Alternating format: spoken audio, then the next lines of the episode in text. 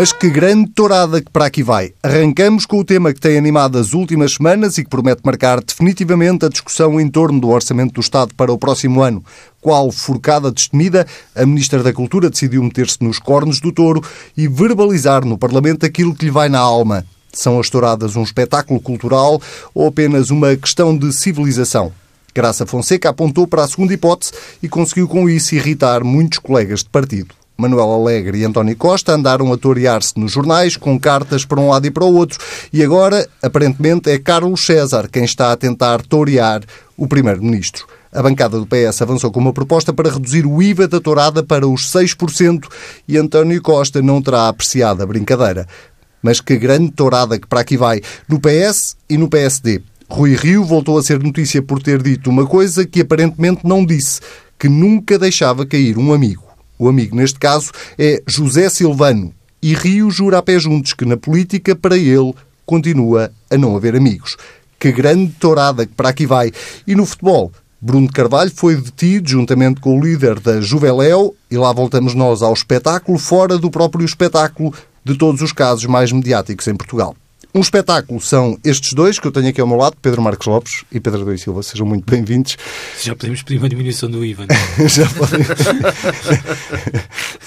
Se calhar vocês também são uma questão de civilização. 13% já me chegava. Podem ser considerados uma questão civilizacional. Bom, Pedro Adão e Silva, vou começar por ti esta semana uh, e com uh, este tema em torno das touradas, que nasce de uma questão orçamental, mas que já vai muito para lá da discussão orçamental. Uh, e se calhar começamos exatamente pelas notícias mais recentes que dão conta de, dessa proposta do Partido Socialista que contraria uh, brutalmente aquilo que está inscrito no Orçamento do Estado e que o Governo tinha definido. Um, ehm, para te começar por perguntar uh, como é que tudo isto, que explicação é que tu encontras para tudo isto? Como é que o Presidente do PS e o líder da bancada do Partido Socialista avança com uma proposta que vai contra aquela que é a vontade do Primeiro-Ministro? Olha, porque isto não começou como uma questão fiscal. O problema é exatamente esse é eh, o patamar em que foi colocada a discussão. A partir do momento que eh, não é um secretário de Estado qualquer, ou um ministro de outra área, ou um deputado, ou um dirigente do Partido Socialista, foi a Ministra da Cultura, no Parlamento, na discussão orçamental, coloca a discussão sobre as touradas num patamar civilizacional. A partir deste momento, eh, esta discussão e este tema totalmente marginal, irrelevante, que na verdade poucos querem saber dele, uh, assumiu uma enorme centralidade e tinha tudo para correr mal. E o último episódio do correr mal é este conflito eh, manifesto e evidente entre o grupo parlamentar e o governo. E manifesto e evidente porque eu, ao contrário de algumas interpretações que foram feitas, que é, eh, no fundo, esta iniciativa da bancada parlamentar do Partido Socialista e de 40 e tal deputados, ou seja, não são poucos, eh, que assinam a proposta, podia ser interpretada uh, à imagem do que acontece frequentemente em discussões orçamentais, em que os grupos parlamentares são, de certa forma, utilizados para corrigir erros dos governos. Eu não acho que é isso que está em causa, julgo que há aqui mesmo uma tensão eh, manifesta entre a direção da bancada parlamentar, o presidente do grupo parlamentar eh, e o primeiro-ministro, que não é nova, ou seja, tem episódios anteriores eh, e que, a meu ver, eh, não é relevante do ponto de vista do seu impacto orçamental nesta matéria e, portanto, imaginemos que a proposta até é aprovada, porque isto é uma coisa que em vários grupos parlamentares tem eh, cala fundo.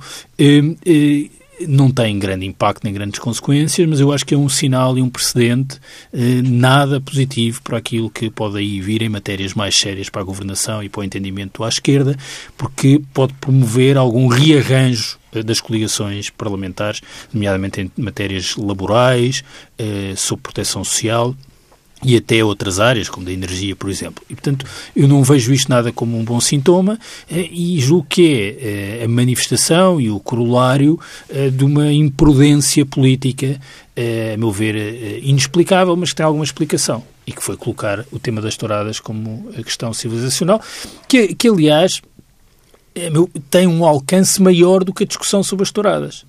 Hum, mas começando pelo, pelo, pelo patamar civilizacional, é que é evidente que, se eu digo isto é uma questão civilizacional, eu não posso deixar, por exemplo, à discricionariedade de um Presidente de Câmara saber se a barbárie é praticada no meu conselho ou não. não. Uh, e, acho que andamos a brincar com as palavras. Andamos mesmo a brincar com as palavras. Quer dizer, Particularmente uma pessoa que não podia brincar com as palavras. Uh, é? Quer dizer, é, é, o terrorismo no futebol, já falaremos disso. É, é a civilização, é este propósito. Acho que as, as palavras têm um sentido. E há aqui, e portanto, a partir do momento que a discussão é colocada aqui, deixamos de estar a, a, a, discutir e a debater se o IVA deve ser 6, 13, 21, o que for, porque é outra questão. Mas a opção política em si, de deixar as touradas com o IVA a 23 e não baixar para, para 6%, a 13. A, a 13, desculpa, e não baixar para 6, já é de si mas é, oh, um, uma mostra de, do que o Governo pensa oh, politicamente mas sobre as touradas. Mas há uma diferença, é dizer, eu, eu, eu tenho dúvidas que o IVA IVA, eh, e acho que isso é outra das revelações desta discussão, é que o IVA deva ter este nível de complexidade em que há taxas para tudo e mais alguma coisa e que andamos a fazer micro eh, eh, diferenciações em sede de IVA. Mas... Eu acho que o IVA é um bom instrumento para isso. Bom, mas está bem, mas ao nível... Agora, o balé é, a ópera não é, o cinema é, o cinema São não é... políticas e, eh, bom, e, há uma perspectiva fiscal, política que se reflete na fiscalidade. Bom, mas, eu, mas não, neste, eu, mas não na civilização, esta, isso é outra história. Esta micro-diferenciação não me parece uh, boa. Mas, em todo o caso, eu julgo que ninguém estaria a falar sobre este tema se a resposta que tem sido dada no plenário à pergunta do CDS é são escolhas nós escolhemos é apoiar é. mais a ida ao teatro, Confirma. à ópera e ao balé. Escolher. Mas é uma escolha. É por isso que eu digo mas, mas há, uma faz sentido. há uma diferença entre eu dizer, bom, eu escolho apoiar isto e dizer, isto é uma questão de civilização. É, é claro. É, isto faz toda, faz toda a diferença. E, portanto, acho que o problema é esse. Se a resposta tem sido, é uma escolha que o Governo fez. Pronto, acabou. O CDS ia barafestar um pouco, ah, e tal, fazia o seu número, mas ninguém ia querer saber deste tema. Ah, as pessoas não estão interessadas nisto, mas há uma coisa com a qual as pessoas estão interessadas e por isso é que eu acho que este não é um bom debate. E que tem a ver, aliás, com a natureza. Ah, não é por acaso que isto só causa problemas sérios ao PS e ao PSD. Porque isto, por razões diferentes, para o Bloco, para o PCP e para o CDS, é bom, porque tem uma posição clara sobre esta matéria. Ora, o PS e o PSD, por a natureza dos partidos, não têm, têm todas as posições. E há uma coisa que o PS e o PSD sabem, como todos os grandes partidos, é que o centro da sua ação e o centro da sua atuação tem de ser em torno das questões económicas, sociais e financeiras. Ah, e tudo porque, porque a grande coligação que lhes permite serem partidos grandes, é verdade em Portugal, em Espanha, em Itália, em França, na Europa, toda a Europa, nos Estados Unidos, o que permite formar grandes coligações que tornam estes partidos eh, representantes de grandes blocos de eleitores é exatamente nas áreas onde as grandes coligações são possíveis, que são as áreas naturalmente económicas e sociais. A partir do momento que os partidos evoluem para representantes de causas identitárias, por natureza muito mobilizadoras de fações extremadas a favor e contra, diminui a sua capacidade de formar essas grandes coligações. Ora, este tema é mais um exemplo de que eh, há aqui uma opção por políticas identitárias em que temos muito a favor os defensores dos animais e muito contra as pessoas que estão de comunidades onde a festa eh, eh taurina é importante e é uma coisa ancestral e que tem a ver com a sua identidade, com a pertença a um determinado território. E, portanto, colocamos a discussão em torno destes dois polos. Pá, isto é uma coisa péssima. Ah. E por isso, quando eu digo é imprudência, é isto acabaria mal na discussão política, já está a acabar. Mas é também imprudência porque é não perceber que não há nenhuma vantagem em colocar estes temas como temas de divisão e de mobilização. Pelo contrário, um... é, o, o, a vantagem é secundarizá-los. Uma, uma, pergunta muito rápida. Uh, António Costa fará bem se impuser a disciplina de voto ou vai é pior a emenda que o Senado? Sabes que eu aí, eu, eu aí eh, não tenho resposta para isso, porque é assim, eu não conheço a consciência fiscal. Acho que é um conceito que me ultrapassa. Mas, se estamos a discutir civilização, se calhar deve haver liberdade de voto. O problema é que não estamos a discutir civilização. Bem, é na questão da civilização que não deve haver liberdade não, de voto. Não, Pedro. não, não, não. É do partido tem uma visão da comunidade e tem que a impor, por acaso não. Pois, mas está bem, mas, mas é, se, dizer, se, nós assumimos que há o voto em consciência em matérias que dividem as pessoas, que estão questões éticas e morais, mas se calhar Sim. tem de haver. Mas isto é, isto é, tudo tão absurdo, porque o que eu espero, e eu acho que é essa a posição pá, alguém que tem uma. Quer dizer, o Partido Socialista e o Partido Social Democrata, um mais ao centro-direita, outro mais ao centro-esquerda, mas tem um chão comum que é uma visão liberal e tolerante sobre a nossa sociedade. Ah, e a visão liberal e tolerante, e essa é também a história da democracia portuguesa é, independentemente daquilo que eu acho sobre a tourada, eu até sou uma pessoa que não é, não gosto de tourada, não vou há 30 anos, não entro numa praça de touros, um, independentemente daquilo que é o meu gosto pessoal, é ser capaz de colocar-me na posição do outro que gosta de uma coisa e aceitar e tolerar isso e não fazer juízos de valor definitivos sobre aquilo que os outros gostam. E o que aconteceu foi que a ministra fez. Pedro Marcos Lopes, é... um, qual das partes da tourada é que tu queres eh, pegar? Cernelha. não, isto levanta-me várias, ah, isto levanta várias questões, várias, ah, várias perplexidades, vários riscos. Então deixa-me começar por vou... te ajudar. Tu, tu acreditas uh, nesta tese do Pedro Adão e Silva que há mesmo, de facto, aqui um conflito entre Carlos César e António Costa? Deixa-me lá, eu, eu por acaso esse tema quero, quero abordar porque eu não, quer dizer, eu não posso eu não acredito ou não posso acreditar ou não quero acreditar que o líder de um partido que está no governo faz propostas que sabe exatamente os conflitos que vão gerar ao arrepio da opinião do, do, do Primeiro-Ministro. Eu não concebo uma coisa Não ouviste o tom de voz do Primeiro-Ministro? Eu ouvi, ouvi o tom de voz, mas também o Primeiro-Ministro não anda aqui há dois dias e eu já vi vários tons de voz no Primeiro-Ministro. Quer dizer, não, isso não me, não, me, não me deixa particularmente seguro de nenhuma ideia. Portanto, eu não acredito que isso possa ter acontecido. Enfim, eventualmente aconteceu. Agora que gera um conflito muito problemático, gera, e não propriamente entre António Costa e, e Carlos César. Então, se assim foi, se de facto não sabiam, há aqui uma questão central, é que Carlos César e grande parte do, do, dos deputados do Partido Socialista não se sente confortável com aquela Ministra da Cultura e, portanto, vai ter, a Ministra da Cultura vai ter uma oposição forte dentro do grupo parlamentar do, do Partido Socialista. Eu não ia começar por aqui, mas já fica resolvido este assunto. É, é, é, há um há um manual de ciência política de que eu gosto muito que se chama West Wing, que foi uma, uma série uh, norte-americana que era que se passava, enfim, o West Wing era é o, o, gabinete do, do presidente do presidente americano, era um presidente democrata e essa série há um episódio onde há uma uma uma negociação com o Partido Republicano e um dos assessores do, do, do, do presidente, de, que está, que é um democrata, eh, enfim, confronta o, o, republicano com uma questão eh, com uma questão que não é central desse partido republicano. O facto é que esse esse eh, esse senador norte-americano que estava que estava a negociar pela parte do partido republicano a parte do casamento entre pessoas do mesmo sexo era homossexual e estava a defender a posição contra o casamento dos, dos, do, das pessoas do mesmo sexo. E a dada altura, o negociador uh, democrata diz: Nossa, mas como é que você pode ser contra isto? Se você é homossexual. E ele diz: Sim, eu pessoalmente até sou a favor. Esta, é, esta, é, é, esta seria a minha opinião, mas eu tenho noção que o meu partido tem que ser muito mais do que isto. Porque quando o meu partido tiver só estas causas, deixa de ser um grande partido e corre o risco de se tornar um pequeno partido. E isto vai de encontro àquilo que o Pedro disse. Eu tinha esta história preparada, mas o Pedro antecipou-se. Até foste rever o episódio. E, e, e, até fui rever o episódio, coisa que faço sempre com muito agrado, porque é uma série absolutamente extraordinária. Mas uh, isto para dizer que isto não é um caso menor para o Partido Socialista, como não seria o caso menor para um partido como o Partido Social Democrata. No Partido Socialista ainda é mais complicado porque o Partido Socialista tem mais pessoas destas microcausas, digamos assim. Ou nos últimos anos transformou-se também num partido destas microcausas. E isto não é uma Na coisa... questão dos direitos dos animais não tenho a certeza. Acho que é bastante transversal politicamente. Não, não, não, sim, mas o part... não, mas não é só. É na questão das microcausas, o Partido Socialista tem sido mais ativo do que o Partido Social Democrata dentro dos, países, dentro dos partidos de poder. Isto não é uma coisa para ser vista com. É evidente que. Uh, santo país é aquele onde as grandes questões políticas que nós temos que abordar é a questão do IVA das touradas e agora o problema do IRA, da intervenção animal. Quer dizer, graças a Deus que isto é assim. Mas isto, em termos sistémicos, isto pode causar grandes problemas aos partidos do centro. Particularmente, insisto, ao Partido Socialista.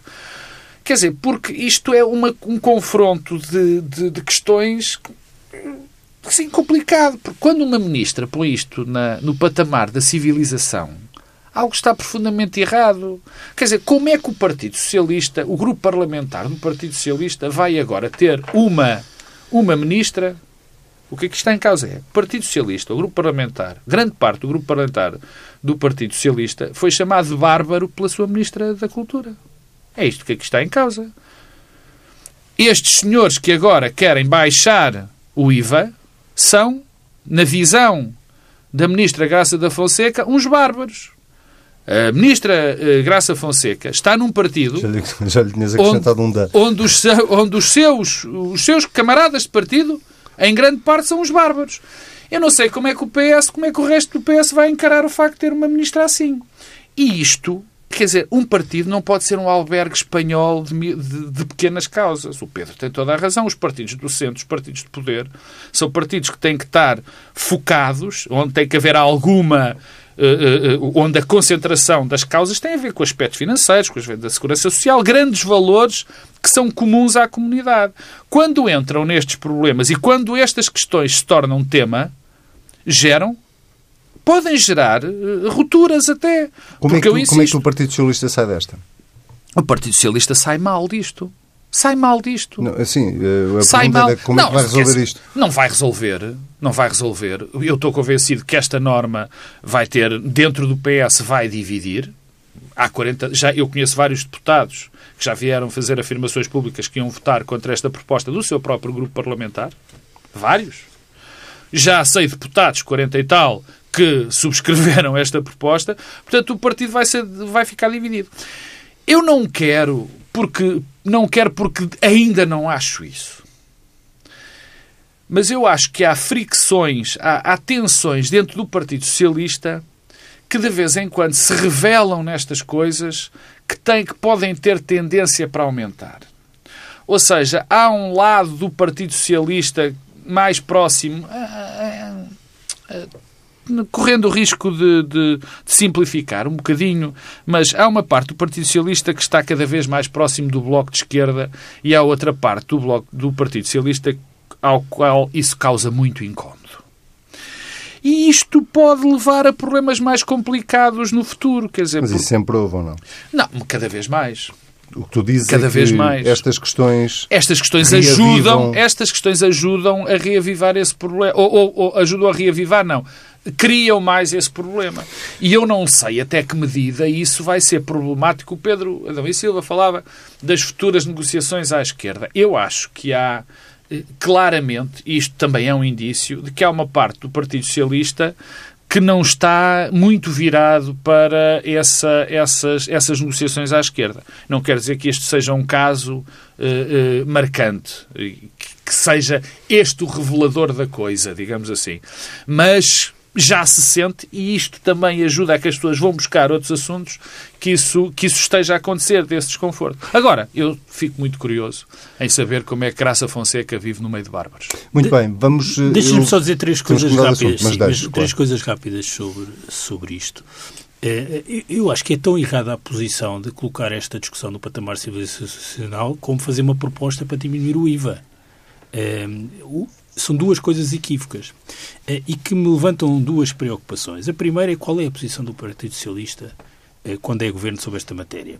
É porque isto, mais uma vez, eh, dá conta de um outro problema mais vasto. É a sensação de que, consoante quem temporariamente ocupa uma pasta, os partidos têm uma posição de fundo sobre a matéria. Repara, Graça Fonseca, sabemos que é, é contra, contra, e que coloca isto no patamar civilizacional. João Soares gosta de touradas. Elisa Sumaviel é um verdadeiro aficionado das pessoas que mais refletem em Portugal sobre esta matéria.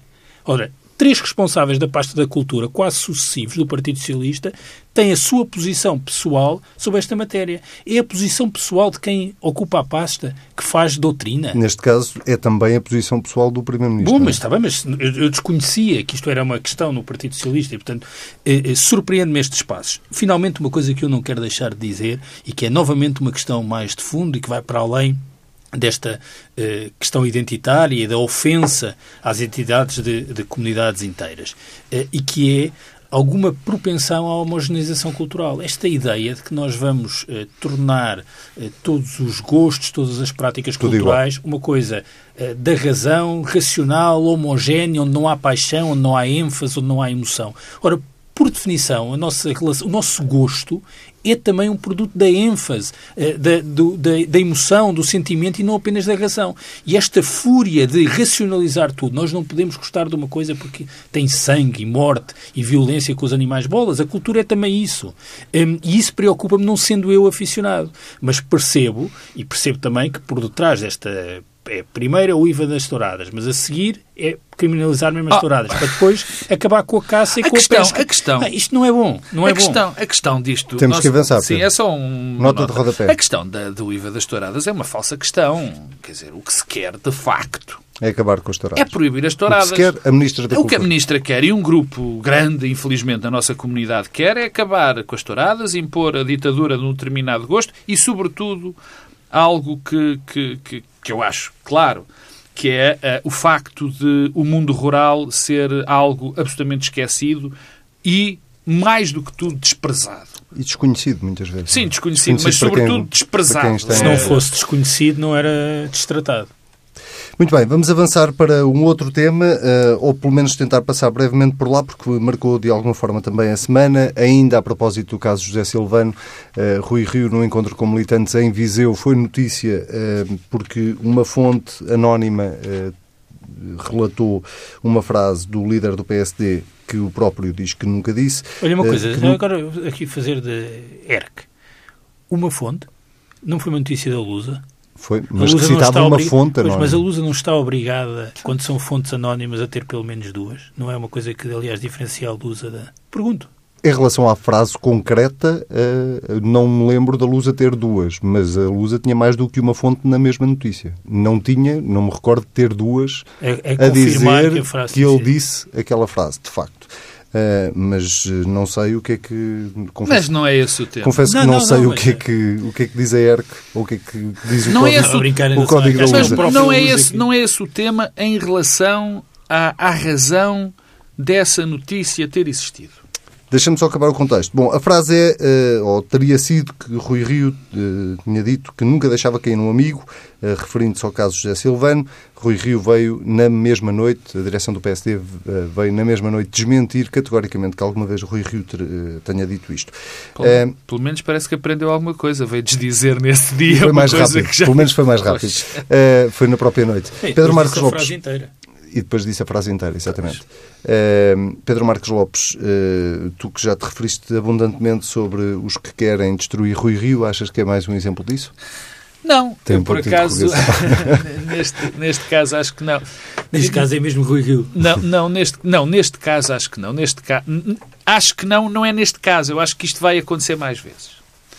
Porquê? Porque se eu conheço, acho que conhecemos todos, uh, eh, como é que os ambientes se geram.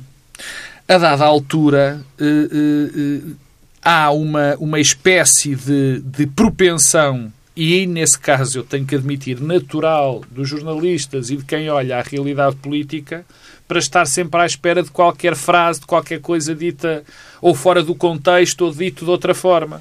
Porque se criou, e isso está criado, a sensação de que a, a, a percepção de que Rio vai sempre dizer qualquer coisa errada. Que o Partido Social Democrata, com esta direção, vai sempre cometer alguma gafe. E, portanto, essa, essa, esse trabalho está feito. Portanto, agora tudo vem atrás. E, aliás, isso vem de encontro, e meia culpa, meia culpa, àquilo que aconteceu sexta-feira com o desmentido de Emília Cerqueira, ou pelo menos com o esclarecimento de Emília Cerqueira sobre aquilo que tinha acontecido uh, no, no Parlamento. Porque eu, no último Bloco Central, tinha criticado fortemente o, o, o deputado José Silvano, eh, a direção do PSD por não ter atuado em conformidade face àquilo que eu achava que era um erro eh, de José Silvano e esta notícia durou uma semana e só foi desmentida quase uma semana depois e, e na minha opinião, esclarecida. Na opinião de outros, não, mas na minha foi esclarecida. Ora bem, o que é que eu quero dizer com isto? É que a comunicação, a qualidade da comunicação, não.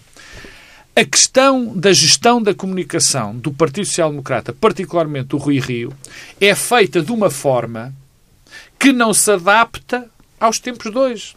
Eu costumo dizer que isto, o, o, Rui Rio e o PSD e esta, e esta direção, gerem em função do Jornal das Oito, quando agora a informação corre ao nível do tweet é ao segundo. E, portanto, o que é que isso gera? Gera, depois, com toda a comunicação, com os canais de 24 horas, com a TSF, com os Facebooks, com os Twitters, gera uma, um desfazamento entre aquilo que está a acontecer e aquilo que estamos a debater e aquilo que é a realidade que existe para o PSD. E isto é um problema. Eu não me agrada. Eu agrada-me um líder de um partido que pensa nas questões, reflete nas questões e depois dá a sua opinião. E, sobretudo, que sabe diferenciar aquilo que é importante daquilo que é secundário.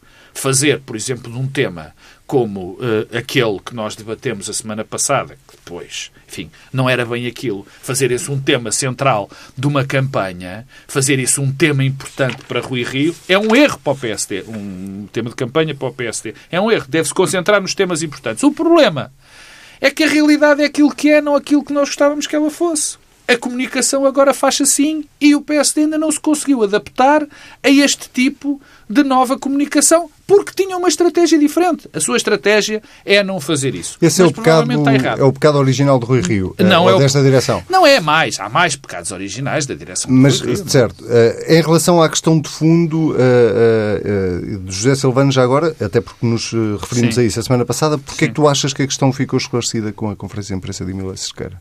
E se conseguisse ser breve? Desde o momento em que Emília Cerqueira diz que abriu o computador para ir buscar dois fecheiros, em dois dias, em dois dias, eu repito, que é importante, em dois dias de uma ação legislativa, Emília Cerqueira abriu o computador de, de Rui Rio, de, Rui José, Rio, Silvano. de José Silvano para tirar informação uma para informação consultar uns documentos. Para consultar, para consultar informação que relevante para, para, para, o seu trabalho, para o trabalho da Assembleia. Achas normal que uma deputada não saiba que ao abrir o computador com a password de alguém está a marcar presença acho, automaticamente? Acho normal, acho absolutamente normal que uma pessoa que quer, que tem urgência em ter dois documentos para fazer uma campanha, se esqueça que isso possa ter que Não, não, ela disse eu não sabia. Bem, ela é deputada. Então melhor ainda. Melhor ainda. Melhor ainda. Então não sabia. Melhor ainda. Eu sei que não entro na TSF sem um cartão. Melhor ainda. Desconhecimento da lei. Não, não, mas o desconhecimento da lei, esse, esse, isso só se aplica na lei penal. Convém. Atenção, não é? Esse também é um argumento que eu vi, que o desconhecimento da lei. Isso é na lei penal. As pessoas gostam. E, o, e a lei penal, para já, não pode ser interpretada extensivamente. Dizem os compêndios. Diz os compêndios, não. Diz a própria lei. Eu sobre Bom, lei não. não portanto, não, não, não, é assim. Mas admite, admite, admite. Eu não sou. Eu não sou, eu não sou, eu sou só apenas jurista, só me licenciei em Direito, nem jurista sou. Mas isso eu sei. Aliás, porque é uma parte importante eh, para aquilo que eu faço. Mas eu, nessa altura, achar que é um caso, transformar isto numa questão ética uma pessoa ir duas vezes a um computador e as pessoas tirarem conclusões sobre o banho de ética de Rui Rio ou sobre a conduta ética de José Silvano e Emília Cerqueira, eu acho que é uma ofensa a quem está de boa fé na política e quem está de boa fé na, na, na, comunidade. Acho ofensivo. Quer dizer, uma pessoa que entra duas vezes numa sessão legislativa para ir buscar dois documentos e ou não sabe ou se esquece que aquilo, era, que, que aquilo dava uma presença. Estamos a falar, portanto, eu sei que o tema do dinheiro agora subitamente não conta, são 138, 138 euros. Ela podia ter feito isso durante a sessão legislativa toda. Isso já era relevante. Achar que isto é um tema, achar que isto tem alguma coisa a ver com ética, eu acho uma coisa fora do mundo. Mais, em relação a, a, ao, ao que Emília Cerqueira, eu acho que Emília Cerqueira foi. Enfim, teve aquelas coisas que nós todos conhecemos de eu sou do Alto Minho, como há pessoas que dizem que são beirões, o Pedro Adão e Silva goza muito comigo porque diz que eu sou minhoto e que umas vezes digo que sou lisboeta e tudo mais, e isso tudo, isso passa de lado. minhoto que pensava que Viana de Castelo estava, estava de virgem, não era nada do Distrito de Braga, não era isso. Eles interpretam isto tudo mal, é governo civil, governo é, civil, pá. Eu ainda sou, eu sou de outro tempo. É. Mas e, e, essas, partes, essas partes, essas partes, essas partes, essas partes são evitáveis, a história das virgens são evitáveis. Agora, na essência, o que Emília Cerqueira fez foi esclarecedor, na minha opinião. Agora, tenho que acabar com isto, porque isto é fundamental. Eu acho absolutamente inqualificável que Emília Cerqueira diga a sua versão, que teoricamente é verdade, e que depois a contestação por quem descobre essa notícia seja eu não me cheiro que isto seja verdade. Eu acho que isto é mentira. Um jornalista não se porta assim. Pedro Adão e Silva, és dos que achas isto muito estranho? Estranho o quê? Não, acho estranhíssimo. Acho estranhíssimo o que o Dr. Rui Rio tem feito a si próprio. Estranhíssimo. Custa-me mesmo a perceber. Hum, e, portanto, discordo uh, do que o Pedro estava aqui a dizer. É evidente que o banho de ética é um problema, porque o banho de ética uh, torna-se o critério de avaliação do comportamento de Rui Rio e das suas ações. E isso é evidente desde o primeiro momento. Uh, Santana Lopes nunca seria escrutinado por uh, um seu secretário-geral faltar mais ou menos uh, às sessões plenárias e marcar uh, presenças. E, portanto, nós somos avaliados de acordo com os critérios que estabelecemos para nós próprios. segundo, as, as, explicações são completamente atabalhoadas, quer dizer, não resiste a nenhum teste de coerência ou de lógica aquilo que o José Silvano foi di dizendo e aquilo que depois a deputada Emília Cerqueira foi dizendo. O problema não é o valor em si daquela conferência de imprensa de Emília Cerqueira. É a forma como aquilo é cruzado com as declarações de José Silvano. Não bate a bota com a perdigota. E devo dizer que... Eh, eh, porque o José Silvano disse várias coisas sobre o mesmo assunto que depois não, não batem certo com o que Emília Cerqueira disse. E devo dizer que me preocupa mesmo... O que é que José Silvano disse? Bom, disse que ninguém tinha utilizado a password, que se alguém tinha feito tinha sido contra a sua vontade, quer dizer, eh, eh, que tinha estado mas não tinha estado, várias coisas que eh, contraditórias. E, e preocupa-me muito, porque eu acho que este tema do comportamento dos parlamentares é mesmo um risco sistémico.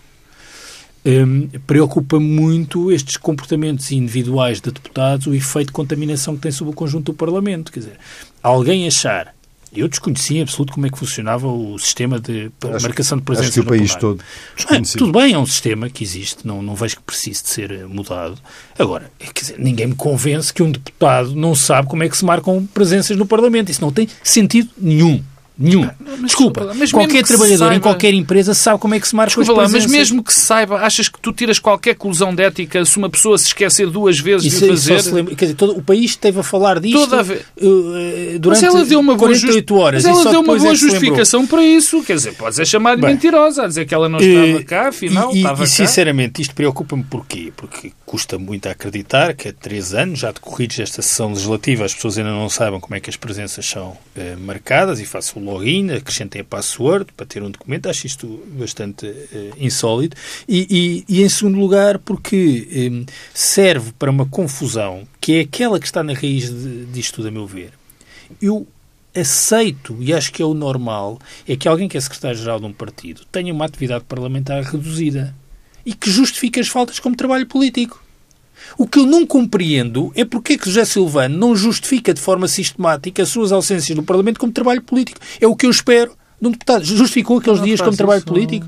Não, não, não justificou a falta. um pequeno problema que está a falta. O senhor teve de manhã no Parlamento. Também teve de manhã numa comissão. Faltou a plenário justificava. Nesses dois dias foi as duas vezes às comissões. Mas Lamento. faltou ao plenário. Eu tinha de justificar como falta política, como trabalho político. Eu não percebo, porque a questão é que depois isto serve para misturar todo o tipo de ausências no Parlamento. Mas ele fez isso em inúmeras vezes, mas não fez naquelas duas. Pronto, dizer, não fez, mas não conclusões mas de três anos, duas vezes não fez a justificação. Mas devia fazer sempre, porque senão, coisa que já aconteceu, que já aconteceu, foi, entretanto, já se está a somar e a considerar todo o tipo de faltas. Ora, o secretário-geral do PSD, a secretária-geral adjunta do PS, eh, eh, os líderes partidários que são deputados. Eu espero que faltem e que justifiquem as faltas como trabalho político. É isso que eu espero da atividade parlamentar.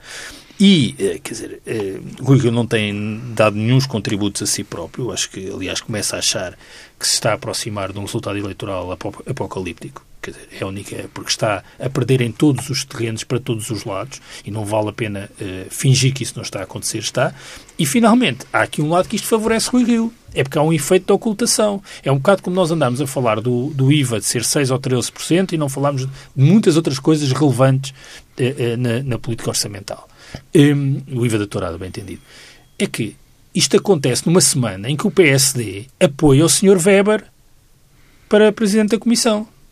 E, portanto, eu gostava de saber como é que eh, a perspectiva centrista, eh, moderada eh, do PSD de Rui Rio coexiste com um apoio a alguém que tem, sobre as questões essenciais na política europeia, uma visão que é tudo menos centrista e moderada. E, portanto, a verdade é que nós estamos sempre com uma enorme capacidade, enquanto falamos disto, não falamos do Brexit, mas também não falamos do apoio de Rui Rio a Weber. E, portanto, se calhar tem aqui alguma utilidade, embora eu seja muito cético em relação à possibilidade eu, de estarmos a discutir isso. Deixa-me deixa deixa dar duas notas, duas notas rápidas. Primeiro, em questão a Weber, não acho, não acho.